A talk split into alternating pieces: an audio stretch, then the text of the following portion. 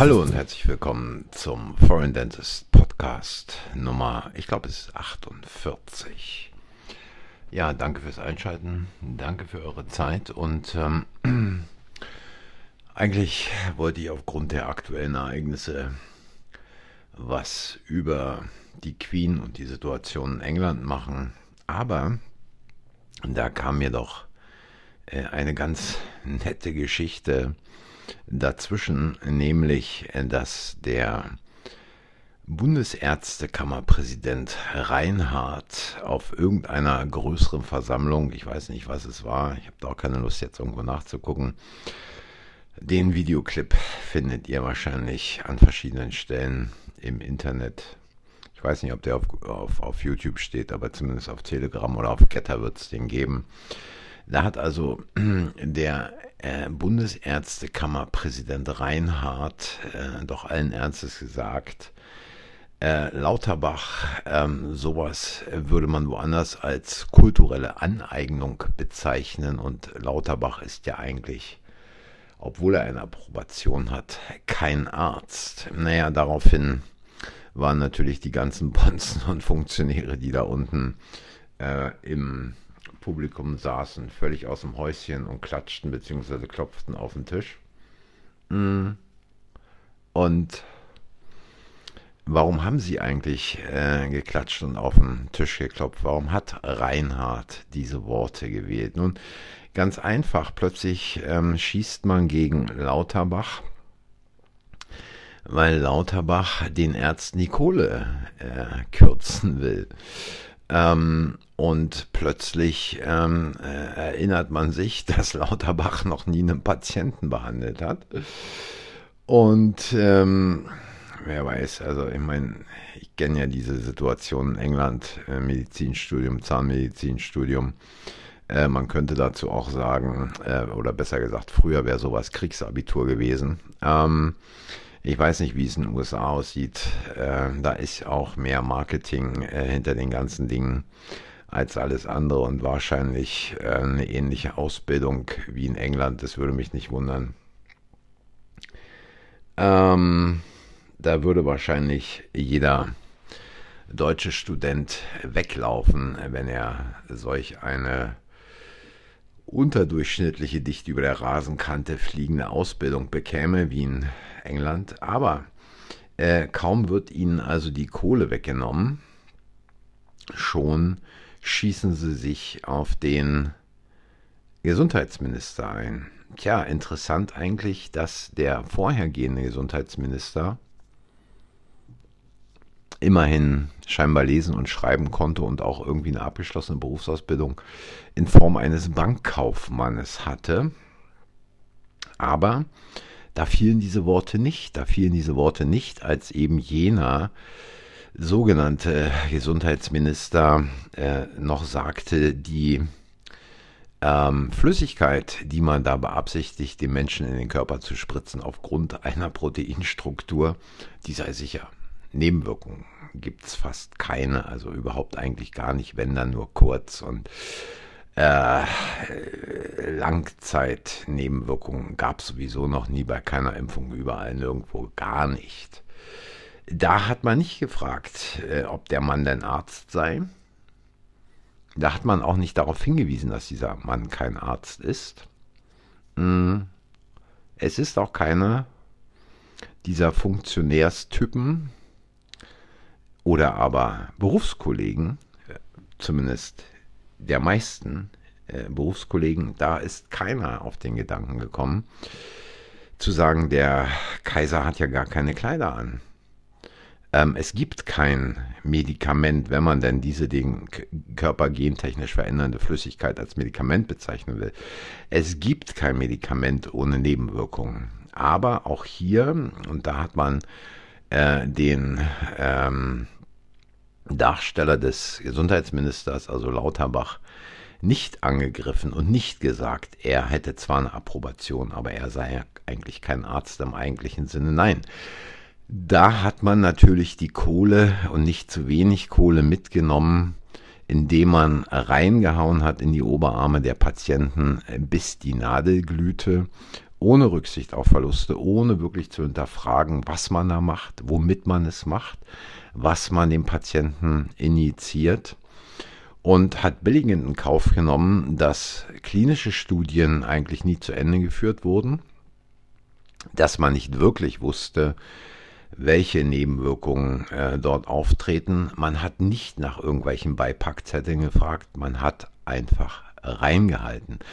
Man hat im Prinzip gegen jegliche ethisch-moralischen Grundsätze in der Medizin verstoßen.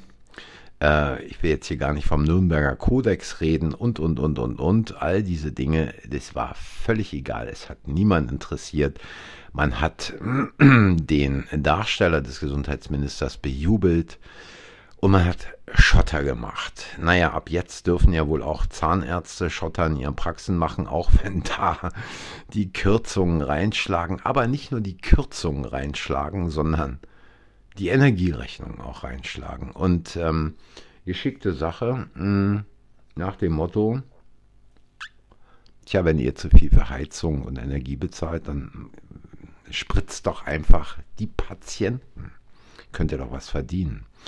Also ich glaube, ähm, und es macht mich eigentlich, ja nee, traurig macht es mich nicht, weil ich habe da einfach zu viele Dinge in der letzten Zeit auch erlebt und mich immer wieder gefragt, ähm, wo ist da eigentlich noch ein Rest von Ethik bei meinen Berufskolleginnen und Kollegen, die all diese Dinge mitmachen, die nicht äh, irgendwelche Schritte unternehmen, um dem Einheit zu gebieten. Ähm, es ist einfach so, dass in der Zwischenzeit wahrscheinlich äh, fast jeder mit einer eigenen Praxis merkt, wo die Kiste hinläuft, äh, wie viel Zentimeter bis zur Wand noch fehlen, bis zum Aufschlag noch fehlen. Und angesichts auch ähm, der Problematik äh, der Mitarbeiterinnen in den Praxen, die also auch immer ähm, schwerer äh, zu finden sind, ähm, es schwierig wird, einen ähm, bisher sehr angenehm gepflegten Arbeitsstil noch aufrechtzuerhalten. Und ähm, ich kann es ich kann's einfach nur sagen, ich habe seit mehr als 25 Jahren gepredigt, geredet, und versucht zu erklären, warum es keinen Sinn macht, eine große Praxis zu haben, warum es keinen Sinn macht, noch mehr und noch mehr und noch mehr und noch mehr und noch mehr Patienten zu haben, warum es keinen Sinn macht, ähm, eine Prophylaxehelferin einzustellen, um einfach den Umsatz in der Praxis anzuheben.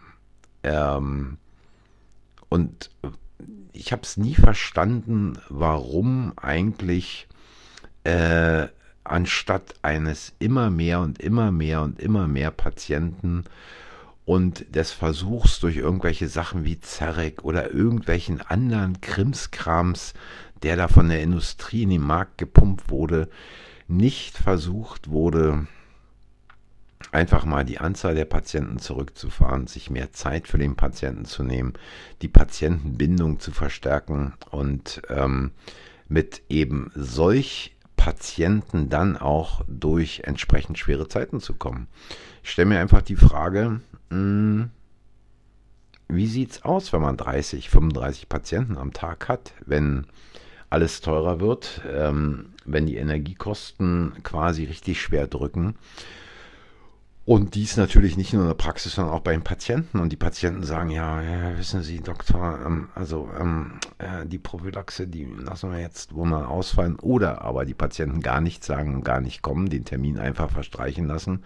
Der erste Termin fällt aus, der zweite Termin fällt aus und ähm, dann melden sie sich schon gar nicht mehr. Ich habe das alles vorausgesagt vor mehr als zwei Jahren, dass sich ähnliche Entwicklungen abspielen werden ähm, wie sie jetzt da sind. Ähm, es sind fast wirklich alle, fast wirklich alle Dinge, die ich auch in England erlebt habe, rübergekommen über den Kanal und in Deutschland mittlerweile an der Tagesordnung. Und ähm, für mich ist es unverständlich, wie man also so ignorant sein kann, ähm, um dann irgendwann die große Glocke zu hören, wach zu werden und festzustellen, jetzt ist es eigentlich zu spät. Ähm, ja, äh, dies eigentlich zu dieser Situation der Krise in Deutschland und vielleicht jetzt noch ein paar Worte ähm, zu den Vorgängen in Großbritannien, in England. Also zum einen äh, ist die Inflation da irgendwo mittlerweile bei 10,9 Prozent angekommen und äh, viele Leute wissen weder ein noch aus. Ähm, natürlich die hohen Energiekosten, die da sind, äh, dann, und ich habe das auch schon mal erwähnt in anderen Podcasts, wenn man immer noch denkt, einen Job in Großbritannien an, antreten zu wollen, denn da sei ja jetzt diese große Zahnarztnot da. Ja, die ist da und äh, es haben viele das Land verlassen, kann ich nur auf ähm, äh, die, einen der letzten Artikel auf Foreign Dentist verweisen. Ich will mal eben kurz gucken, äh, wie der heißt. Da könnt ihr auch nochmal so ein paar Dinge nachlesen, äh, um die es da geht. Ähm, es ist im Prinzip äh, die schlechteste Zeit, glaube ich, im Augenblick in England anzufangen, um als Zahnarzt, als Zahnärztin dort zu arbeiten. Ähm, die, ja, der Artikel, der stammt also vom 11. September und lautet als Zahnarzt 2022 nach Großbritannien gehen und dort arbeiten. Könnt ihr also lesen. Ähm, da gehe ich also nochmal ein bisschen ausführlicher auf die Dinge ein. Ähm, es ist einfach so, ähm, dass in den Praxen die Situation nur noch schlimmer geworden ist, selbst wenn jetzt vielleicht ein, zwei Pfund pro Juli eh mehr gezahlt wird. Ähm, aber ich kann es wirklich keinem empfehlen, denn äh, die Lebenshaltungskosten stehen in keinem Verhältnis zu dem, was man da noch verdient für die Arbeit, die man da äh, macht. Und äh, jetzt mit dem Tod der Queen äh, werden die Leute natürlich mächtig gut abgelenkt. Es ist halt Disney äh, 24-7. Äh, die Queen ist tot, der Sarg fährt nach Edinburgh, der Sarg steht in Edinburgh, der Sarg wird nach London gebracht, der Sarg steht im Buckingham Palace. Ähm, hat sich eigentlich schon mal jemand gefragt, warum beispielsweise die Nachrichtensender nicht sagen, der Sarg mit der Queen, sondern nur der Sarg? Also, wer liegt da eigentlich drin? Was liegt da drin? Liegt da überhaupt was drin? Oh, oh, oh, oh, oh, oh, oh, oh weiß ich. Jetzt ist aber bei dem einen oder anderen schon wieder der Hut hochgegangen. Ja, äh, es gibt ja nicht wenige, auch in England, die sagen, die Queen, die ist also schon ein bisschen länger tot ähm, als äh, jetzt eine Woche oder wie lange das her ist. Und äh, man hat fast den Eindruck, äh, äh, ein besseres Timing kann man ja fast nicht hinbekommen. Der Johnson tritt zurück und ähm, die Queen ähm, empfängt die neue Premierministerin zum Antritt ihres Jobs äh, dann im Balmoral und einen Tag später ist sie tot. Also ich meine, das sind ein bisschen zu viele Zufälle. Ähm, wie man äh, das auch sehen mag, letztlich mir ist es eh Schnurzpiepe. Aber äh, wenn man sich dann doch mal ein bisschen in der Welt umguckt und insbesondere sieht, wie man in Afrika über den Tod der Queen denkt, also da gibt es nur ganz, ganz wenige Leute, die überhaupt der Meinung sind, ähm, rest in peace. Ähm, denn die Afrikaner haben da also schon ein eher gespaltenes Verhältnis zur britischen Monarchie und ähm, zu Großbritannien überhaupt. Ich werde da auch jetzt demnächst nochmal ähm, vielleicht in der nächsten Woche einen Artikel drüber schreiben. Und ähm, ähnlich natürlich in Indien, auch wenn uns äh, beispielsweise solche Propagandamaschinen wie die Tagesschau äh, vermitteln wollen, dass man also in Indien trauert. Nee, in Indien, glaube ich, trauert keiner so wie dieses Land durch die äh, britische Monarchie ausgelutscht und ausgepresst wurde, äh, wie man dort mit der Bevölkerung umgegangen ist. Ich glaube, da gibt es nur wenige, äh, die ihr eine Träne nachweinen, zumindest aus der älteren Generation.